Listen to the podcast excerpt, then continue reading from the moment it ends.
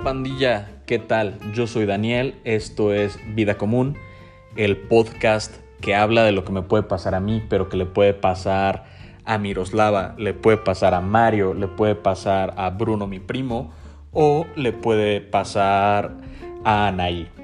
En fin, el día de hoy eh, quiero empezar el episodio diciendo que la gente de Pastecos Basílica me informó que la masa que utilizan en todas las franquicias de Pastecos es una masa especial para que pueda ser la masa de paste pero con cualquier guisado.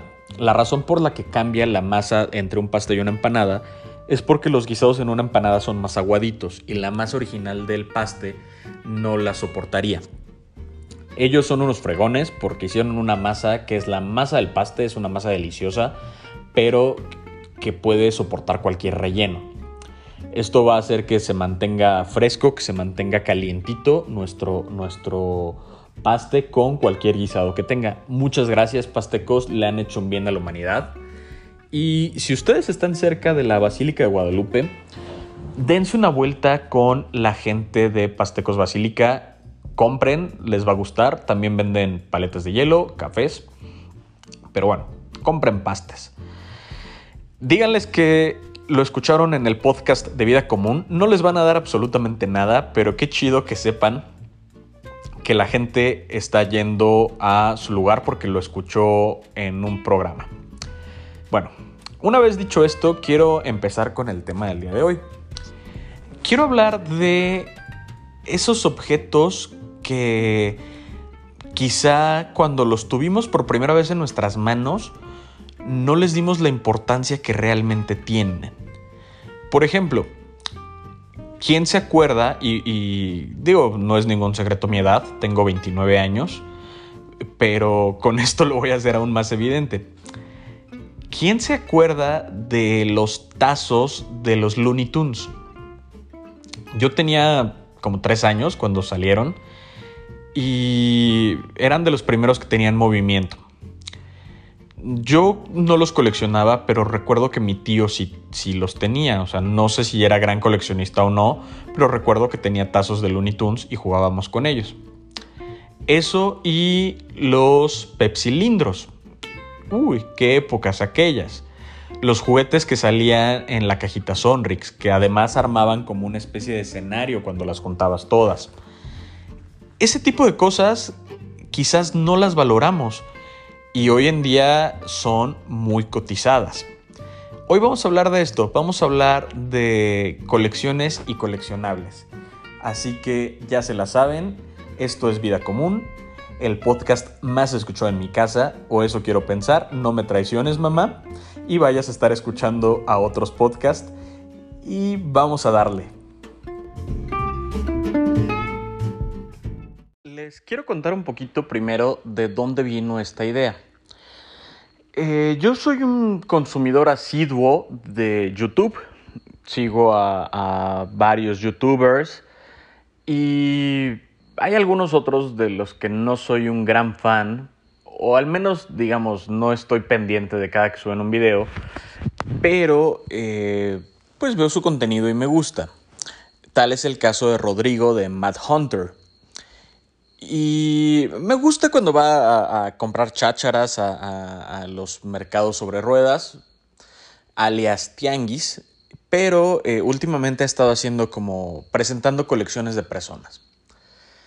Y hace poco presentó la colección de, de un joven adulto que tenía eh, eh, juguetes de los Street Sharks que me parecían una caricatura increíble. Re eh, recuerdo pocos capítulos, pero me divertía mucho, que eran los tiburones del asfalto en español y de las tortugas ninja.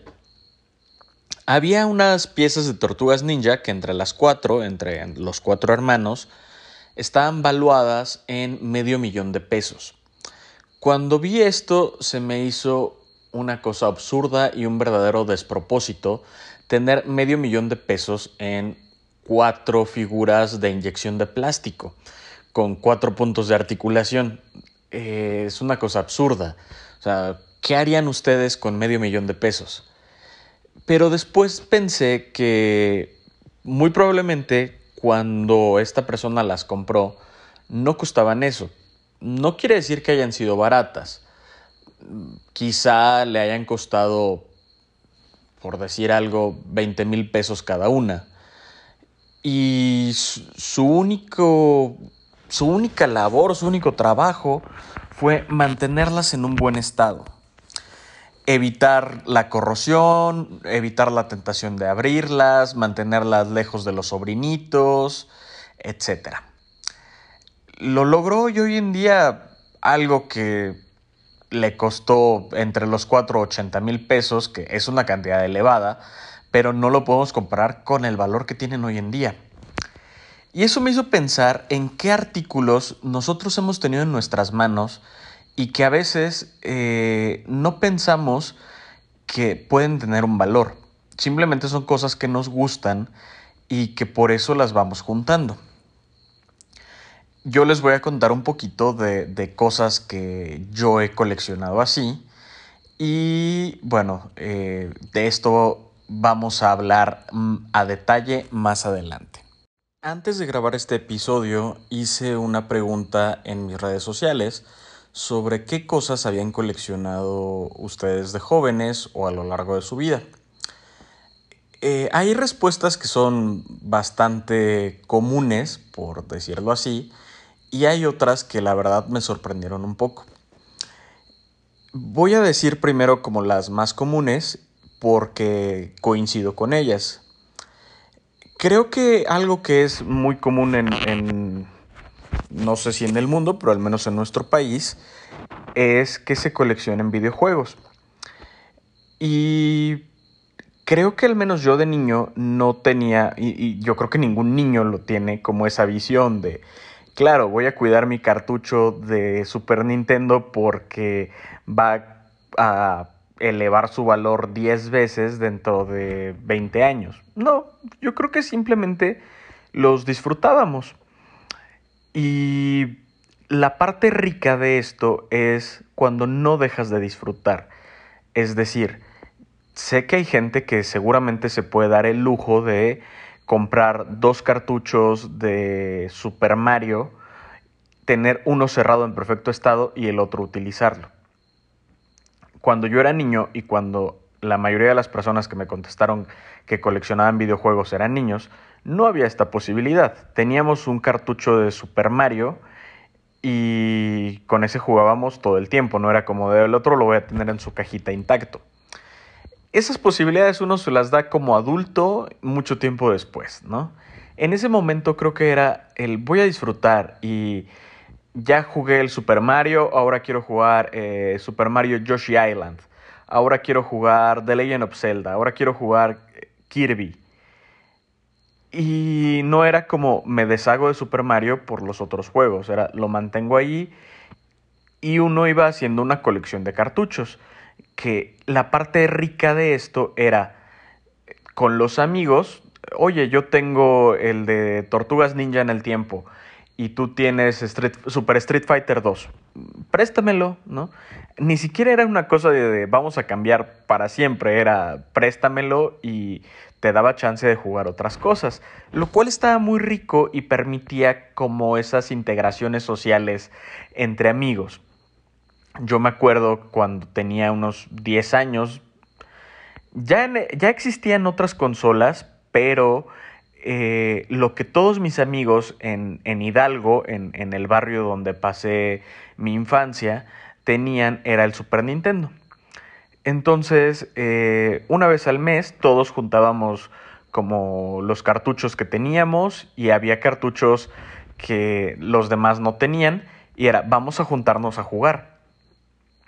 Hacíamos en la sala de un amigo nuestra, nuestra eh, reunión eh, en el patio hacíamos una fogata donde asábamos bombones, asábamos salchichas, mientras que dentro estábamos jugando. Me acuerdo mucho que, jugábamos, por ejemplo, Battletoads, jugábamos Donkey Kong, jugábamos eh, Kirby Superstar y el de Tortugas Ninja en el tiempo. Y de verdad, o sea, se, se pasaban unos momentos muy, muy ricos en, en esa sala, en una casa de interés social, con salchichas que nos había costado, no sé, 20 pesos un kilo. Y eran momentos deliciosos porque eso que, que, íbamos juntando, esa colección, nos permitía pasar un rato con amigos. Claro, hubo gente que cuidó mucho mejor sus juegos y hoy en día tienen una colección muy padre. En mi caso yo no los cuidé tanto. Eh, en casa de mis abuelos conservo tanto mi Super Nintendo como mi Nintendo 64. No sé si están en las mejores condiciones, pero ahí siguen. Y creo que lo padre es cuando después de un tiempo puedes seguirlo usando. Eh, es decir, a mí me encantaría de repente ir a casa de mi abuela, traerme mi Super Nintendo y no importa que tenga yo hoy en día una consola moderna, de repente decir, no quiero, no quiero jugar Play, voy a conectar el Nintendo y voy a jugar el juego de Speedy González, ¿no? O el de Beethoven. Que además en ese entonces de cada película que había o cada caricatura había un juego. Bueno, esa fue una respuesta común. Otra respuesta fue cómics, mangas y cartas intercambiables. Creo que eh, el cómic y el manga es algo que cuando yo era más joven, cuando yo iba en la secundaria, en la primaria, en la preparatoria, estaba como estigmatizado de te gusta el cómic, eres nerd. Te gusta el manga, entonces eres un friki. Te gustan los juegos de cartas, igual eres un friki. Y hoy en día hay mucha mayor apertura. Yo tengo conocidos que se burlaban de la gente que coleccionaba cómics y después fueron los primeros en estar formados para el preestreno de películas de Marvel o de DC. Y no está mal, digo, uno va cambiando sus gustos, pero esto quiere decir que hay una mayor apertura a este tipo de cultura. Coleccionar cómics, yo nunca lo hice, pero tenía un amigo que, que, sí lo hacía, tenía cómics muy padres. Y creo que una cosa interesante fue cuando me los empezó a compartir, porque antes él, los leía y, digamos, ahí quedaba el asunto. Después me decía, oye, mira, es que cuando, eh, cuando matan al Capitán América, y yo así de, ah, ok, no tengo idea de qué me estás hablando y me prestó los cómics y entonces fue, ah, ya sé de qué hablas. O después me decía, es que lo que pasó en Avengers vs. X-Men, tampoco tengo idea de qué me estás hablando. Me prestaba el cómic y era, ah, está muy interesante y, y, permitía que pudiéramos platicar de otras cosas. Eh, en cuanto al manga, igual creo que Netflix ha puesto al alcance de la gente y ha hecho más visible que existe este tipo de, caricatura japonesa. Eh, el manga era como un poco difícil de conseguir en México hace algunos años, primero porque muchas ediciones que llegaban estaban en inglés y pues no todos los que eran fanáticos de un manga o de un anime sabían hablar inglés y leerlo sobre todo con fluidez. Entonces eso era como un, pequeño candado que, hacía algo inaccesible este, este tipo de contenido. El, anime pasaba en televisión, no necesariamente en televisión abierta. En televisión abierta había yo creo que cinco animes que, eh, controlaron eh, el contenido oriental en, en, televisión abierta que fue Dragon Ball, eh, Pokémon, Digimon, Caballeros del Zodiaco y Sailor Moon. O sea, quizás de repente había algún otro, por ahí pudo haber entrado Sakura Card Captors o no sé, Inuyasha, eh, pero esos cinco eh, tenían una especie de monopolio con todo el contenido japonés que, que veíamos en Canal 5 y en Canal 7. Hoy en día Netflix ha hecho que el catálogo crezca. Y lo pone al alcance de, la mayoría de las personas. Porque en aquel entonces, eh, les estoy hablando de hace alrededor de 20 años, eh, solamente había dos canales que transmitían como anime un poquito más extenso que era Fox Kids y en las noches Cartoon Network. De cualquier manera, el catálogo no era tan, tan variado. Existía otro canal que se llamaba Locomotion y sí había un catálogo mucho más extenso, pero este canal solamente estaba en los paquetes más caros de televisión por cable. Esto hacía que fuera prácticamente inaccesible para la mayoría de la población. Entonces, hoy en día es mucho más común que alguien diga, pues sí, soy fanático de tal anime, eso me llevó a leer el manga y lo colecciono. Hace años no lo era. Y también va creando ciertas experiencias, desde la primera vez que uno tiene un manga en las manos y entender que lo tiene que leer al revés de como estamos acostumbrados a leer. Eh, eso también te conecta como con cierta cosquillita de decir, ah, bueno, pues, ok, estoy leyendo este manga y hacen mucha referencia a los takoyakis, por decir algo, que son unas croquetas de pulpo. Tengo ganas de probar los takoyakis, busco y los como. O, ok, aquí mencionaron en el manga el Festival del Tanabata. Voy a buscar qué es el Festival del Tanabata. Nos va abriendo la mente, nos va abriendo la vista a otro tipo de cosas. Eh, por último, en estas respuestas como más comunes estaban los juegos de cartas. Creo que el mayor juego de cartas en nuestro país fue Yu-Gi-Oh! Hubo varios intentos de, otras cartas por posicionarse. Hubo juego de cartas de los Caballeros del Zodiaco, de Pokémon, de Dragon Ball. Eh, ¿De qué más hubo? Bueno, Magic the Gathering, que, es así como el juego histórico. Hubo una versión latina, o sea, no estoy seguro si la hacían en México, pero sí era una versión latina que se llamó Mitos y Leyendas. La verdad está muy interesante pero ninguna le hizo sombra a Yu-Gi-Oh! Y yo sí fui coleccionista de Yu-Gi-Oh! Eh, más que coleccionista, me gustaba jugar. Vuelvo al punto.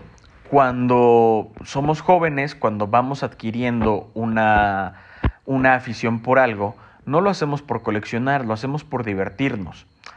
Hoy en día yo tengo cartas que pues sé que son valiosas, Sé que, pues no sé, tres o cuatro cartas las podría vender por un precio cercano a los mil pesos. Pero cuando las tenía, cuando las compré de niño, que primero no las compré en ese precio, segundo, eh, algunas no las compré directamente, comprabas un sobre de cartas que venía cerrado y tenías la posibilidad de que te saliera una carta eh, más rara que las demás. Y tercero, quizá alguna me la gané jugando. Eh, entonces, no, no, no era como con esa visión de, ay, pues un día van a costar tanto. En aquel entonces, cuando yo tenía 14 años, una carta cara costaba 200 pesos. Esa misma carta hoy en día te puede costar 800 o 900 pesos.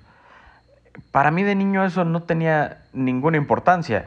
Eh, lo que quería era ser el mejor jugador de Yu-Gi-Oh de mi cuadra. Y había veces que lo lograbas con cartas que te costaban 10 pesos.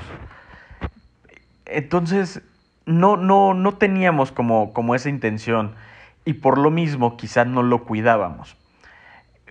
Creo que había dos o tres cartas que hoy en día superan el precio de las cartas más valiosas que tengo, pero que de niño me importaron dos cominos. O sea, de niño terminaron mojadas, las terminé intercambiando por alguna otra carta X, o pues no sé, están sumamente maltratadas que hoy en día no me pagarían lo que la carta vale.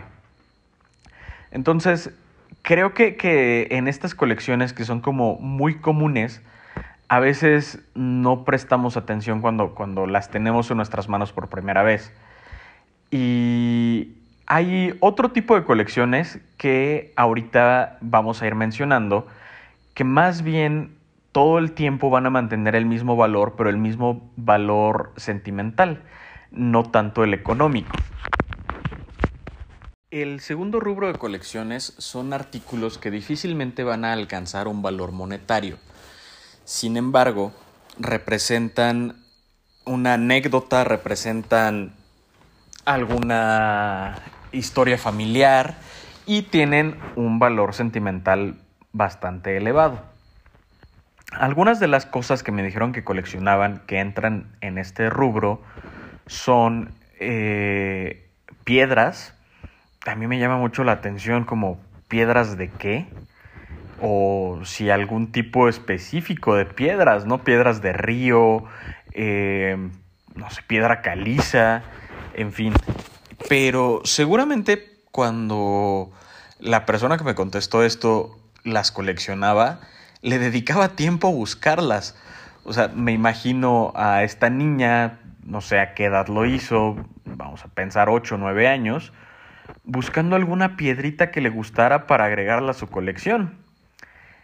Y pues está padre porque quizá para alguna de estas piedras se tuvo que trepar a un árbol o la encontró en algún viaje que hizo con su familia. Y cuando enseñaba su colección de piedras, para los ojos de la gente seguramente eran todas exactamente iguales pero para ella no. Ella sí podía decir, es que esta piedra la encontré cuando fuimos de paseo con mi abuelito a Cholula, por poner un ejemplo. Y fue así, así asado que la encontré. Y para ella tenía un significado muy especial, la piedra. Bueno, otra de las colecciones de este tipo fueron libretas con alguna imagen de un personaje que les gustara tal cual me los describieron como hojas de monitos. Cuando pregunté me dijeron, bueno, pues eran libretas que tenían uh, algún dibujo bonito. Eh, esta categoría puede ser muy amplia porque un dibujo bonito puede ser desde estas libretas que vendían, no recuerdo si eran escribe y traían unos perritos muy lindos, o podían ser de estas otras como libretas que traían el espiral arriba que vendían en, los mercaditos y traían eh, al frente la imagen de algún personaje. Pasa lo mismo. Quizá esta, esta chica recuerde con mucho cariño alguna libreta de monitos porque escribió su primer carta de amor en ellas o porque esa la utilizó para la libreta de biología, que fue la materia que más le gustó. Entonces, si hoy en día conserva sus libretas, no, no es que alguien vaya a llegar y le diga, te compro todas tus libretas por 100 mil pesos. No, pero para ella tienen un valor que es incalculable para el resto de las personas. Si no las conserva, los recuerdos que tiene de estas libretas también deben ser increíbles. Otra, otra colección dentro de, este rubro fueron monedas de 10 centavos.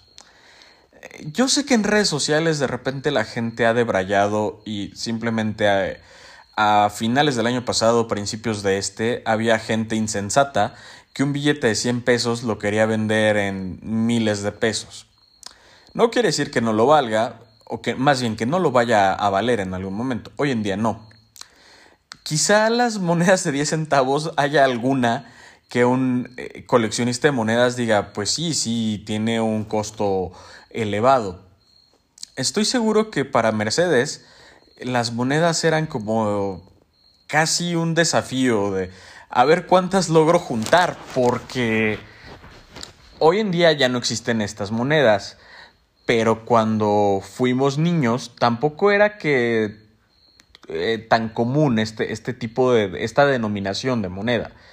Eh, muy comunes eran las de 50 centavos, las de 20 y creo que un poco más comunes que las de 10 inclusive eran las de 5 centavos. Entonces podía ser hasta un reto, como, a ver, eh, voy a ir a la tiendita voy a comprar esto, esto y esto, porque así me van a dar de cambio 15 centavos o 20 centavos y entonces hay una posibilidad de que me den dos monedas de 10. Creo que, que más allá de decir, uy, sí, un día un coleccionista de monedas va a venir y me las va a comprar, era como esa, esa sensación.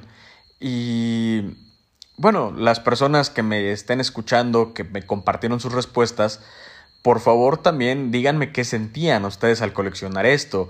¿Qué sentías, Dulce, cuando juntabas piedras? ¿Qué sentías, Anita, de tener diferentes libretas de monitos? ¿Qué sentías, Mercedes, de tener tus monedas de 10 centavos, eh, todas organizadas, eran como las que juntaste esta semana o tenías todas así de manera eh, general en un, mismo, en un mismo contenedor, en una misma colección. Creo que este tipo de colecciones eh, son como una cosa que enriquece las anécdotas personales. Y les voy a decir algo, este podcast en realidad trata de anécdotas. Hay gente que me ha dicho, oye, es que en el primero hablaste muy rico de comida y en el segundo ya nada más mencionaste un poquito los pastes. Y ahorita no voy a hablar absolutamente nada de alimentos. Eh, ¿De qué? en realidad, ¿de qué va tu podcast? No es de comida. Yo, no, no lo es. Es de, de experiencias que me han gustado. Y las experiencias pueden ser comidas, pueden ser viajes, pueden ser colecciones. Entonces, esas experiencias que, que ustedes tuvieron son experiencias que también yo tuve y que están reflejadas aquí y son lo que enriquecen esta conversación que estoy teniendo conmigo mismo y comparto con ustedes, ¿no? Eh, de este tipo de colecciones yo tuve solamente una a lo largo de mi vida. Y les voy a platicar. había dicho que no iba a hablar de alimentos ni bebidas, pero voy a terminar hablando de alimentos y bebidas, porque al final del día es algo que me gusta. Em, cuando tenía poco que yo había cumplido 18 años, no sé, quizás unos 6 meses después de que cumplí 18 años, en la colonia donde yo vivía abrieron una cervecería de cervezas artesanales e importadas. Y empecé a ir. O sea, quizá con 250 pesos me podía tomar tres cervezas y con esos mismos 250 pesos hubiera podido tomar mucho más de otro tipo de cerveza. Pero a mí me gustaba pues probar sabores distintos, que de entrada se va haciendo una especie de colección, pero una colección de recuerdos, una colección de decir, ah, claro, o sea, ya probé la Weisser o como se pronuncia en alemán, y sé que es la cerveza que trae una jalea de colores. No me gusta, o, ah, ya esa botella como que se me hace familiar. Ah, sí, ya la probé, tiene un sabor a chocolate muy rico. Empecé a coleccionar como este tipo de, de, recuerdos eh, olfativos, de recuerdos también de anécdotas, de, de, borracheras, de decir, claro, cuando compré la Santa Morte terminé muy mal con, con Ponchito. ¿no? Y terminamos yendo a comprar primero otras cervezas artesanales y después terminamos tomando barrilito. Em, iban enriqueciendo todo, este anecdotario en mi cabeza, ¿no? Pero tenía que haber una forma de que dejara evidencia. Y empecé a juntar las botellas. Tenía yo al principio casi de cualquier cerveza que, artesanal o importada que tomaba, guardaba la botella. Después empecé a llenarme y tuve que empezar a ser más selectivo. Entonces, si era una cerveza que me había encantado, guardaba la botella.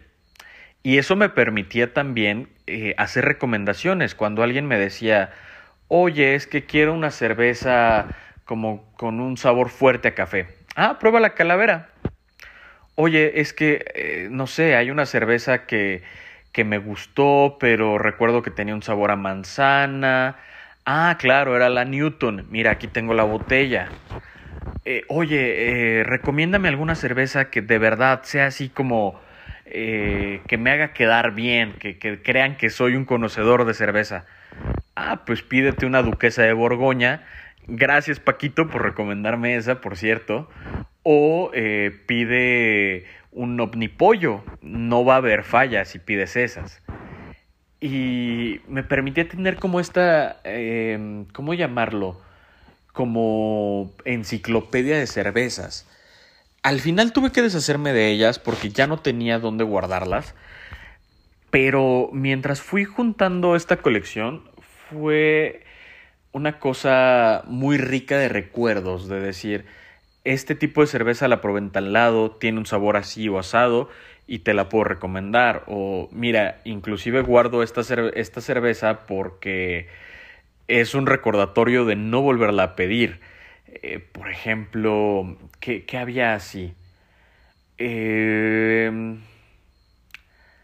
algunas Minerva, algunas Minerva, eh, creo que era la diosa blanca y tenía yo la botella porque era, me tengo que acordar que no quiero volver a probar esa cerveza.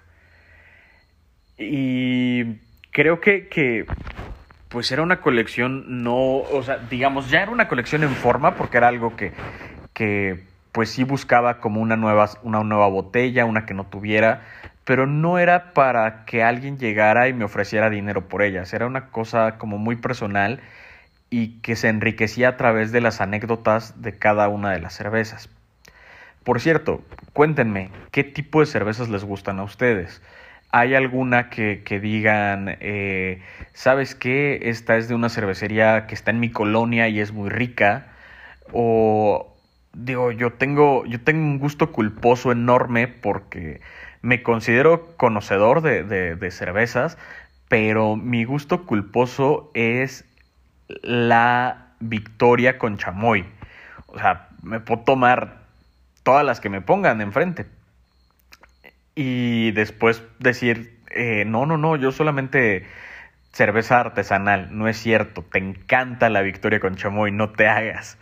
Eh, cuéntenme, eh, porque pues yo creo que vamos a hablar también en algún momento de este tipo de cervezas.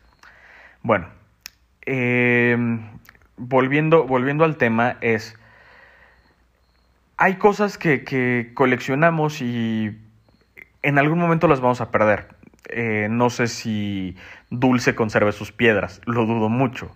Yo ya no tengo mis botellas de cerveza, pero todavía tenemos las anécdotas que nos regalaron estas colecciones. Este es el segundo tipo de, colecciones y permite dar una entrada al tercero. Vamos a terminar con estas colecciones hablando de la gente que colecciona anécdotas y momentos y yo creo que eso es lo que hacemos todos. Algunas respuestas fueron yo colecciono problemas, yo colecciono decepciones amorosas, yo colecciono golpes.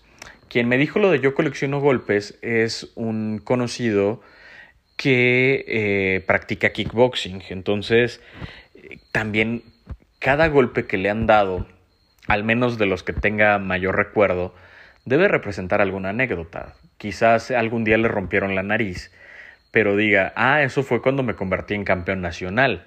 Es distinto solamente decir, ah, me rompieron la nariz. Ya hay una, una historia de por medio. Y todos coleccionamos este tipo de historias. Em, coleccionar, por ejemplo, boletos de conciertos no es el boleto como tal, el boleto per se a nadie le importa, sinceramente. Qué chido que fuiste a ver a Metallica cuatro veces. No, es como, ¿qué pasó en cada una de esas cuatro veces que viste a Metallica? Quizás en una llovió, en otra te te, perdón, te caíste mientras estabas haciendo eh, el slam, en otra aventaron una plumilla y tú la recogiste.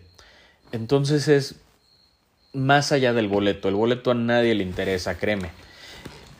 Pero sí nos interesa saber qué pasó en los conciertos. Em, algún tiempo yo juntaba boletos de partidos de fútbol. Después entendí que pues el boleto era lo de menos, era te voy a contar la primera vez que fui al Estadio Azteca. Y la primera vez que fui al Estadio Azteca, todavía jugaba el Atlante en el Estadio Azteca. Y justamente fue para ver un Pachuca contra Atlante.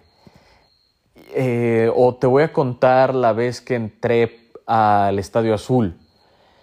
Igual, era como de, no te voy a enseñar el boleto, a nadie le interesa el boleto. Es, mira, te cuento, te cuento qué pasó ese día y que creo que Hugo Sánchez era director técnico de la selección creo que sí fue, fue durante el lapso que, Hugo fue y estaba en los palcos del estadio viendo a, qué jugadores iba a llevar a la selección. Esa parte es más rica que enseñar el boleto. Lo mismo pasa con los conciertos. Coleccionemos momentos, coleccionemos historias. Eh, tengo un, un, vecino, es mi amigo chaborruco por excelencia, Gerardo, que es muy fanático de los restaurantes. Y es una cosa rica porque es como, Gerardo, no me cuentes, eh, no sé, que era una deconstrucción de pozole con espuma de aguacate. Cuéntame la experiencia, cuéntame como el...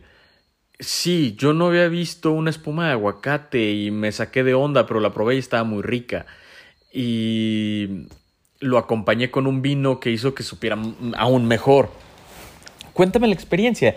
Y Gerardo así lo cuenta. Gerardo es un gourmet de primera. Espero algún día tenerlo invitado en este podcast. Pero eso, eso es una cosa padre.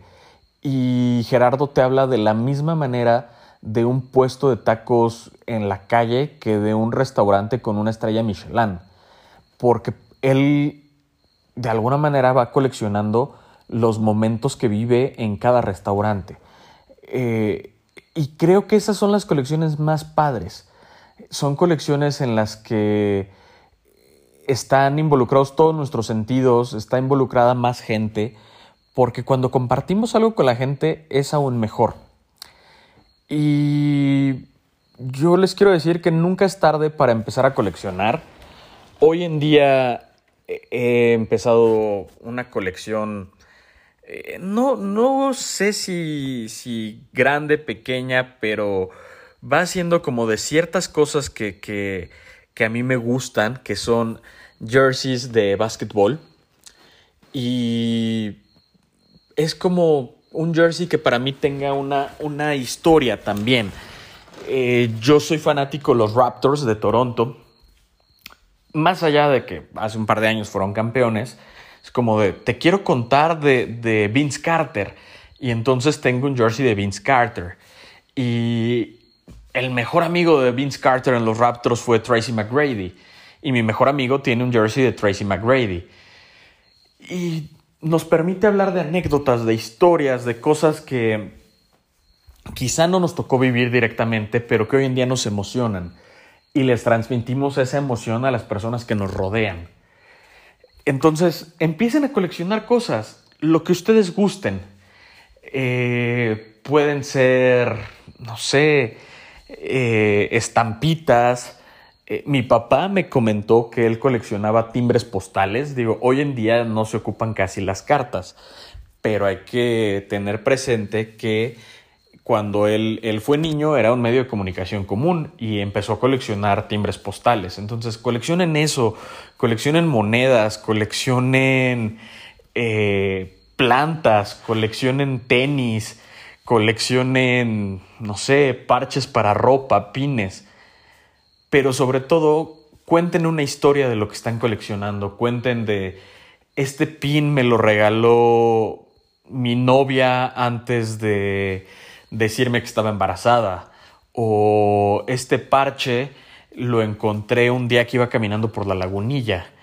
Esta corbata me la regaló mi mejor amigo antes de irme de viaje. Coleccionen, coleccionen historias.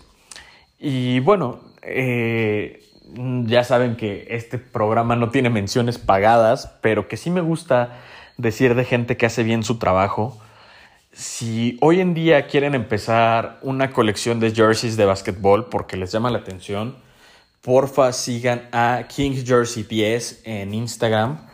Eh, ahí es donde yo empecé mi colección y creo que además él, él logra transmitir como la historia del jersey, logra transmitir como la pasión de decir, eh, Shaquille O'Neal hizo esto, esto y esto y ah, ok, entonces quiero mi jersey de Shaquille O'Neal.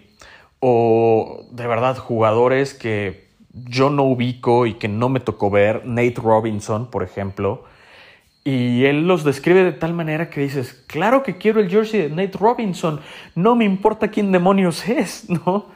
Entonces, eh, si quieren como tener un anecdotario de básquetbol y empezar una colección por ahí, síganlo, King Jersey 10. Em, bueno, si quieren empezar una, una colección de botellas de cerveza, simplemente beban con moderación. En fin, hay lugares donde pueden empezar una colección de lo que sea. De tenis pueden empezar con mx.stop. Eh, seguramente hay gente que se dedique a juntar tazos y venderlos, que también fue una de las respuestas más comunes, el coleccionar tazos. Pero, por favor, eh, enfóquense en las anécdotas. Enfóquense en si fue tenis lo que decidieron coleccionar, en decir, estos tenis me costaron mucho trabajo conseguirlos y tuve que ir a Chicago por ellos, ¿no? O este tazo eh, lo tuve de niño, lo perdí y era mi tazo favorito y hoy en día es parte de mi colección y es mi tazo favorito. Entonces, cuéntenos esas cosas, coleccionen esa parte, esa parte rica de la historia personal de cada uno, compártanla y por favor, ya se la saben, eh, compártanme sus historias, sus comentarios a través de redes sociales. Esto fue Vida Común y nos escuchamos la próxima semana.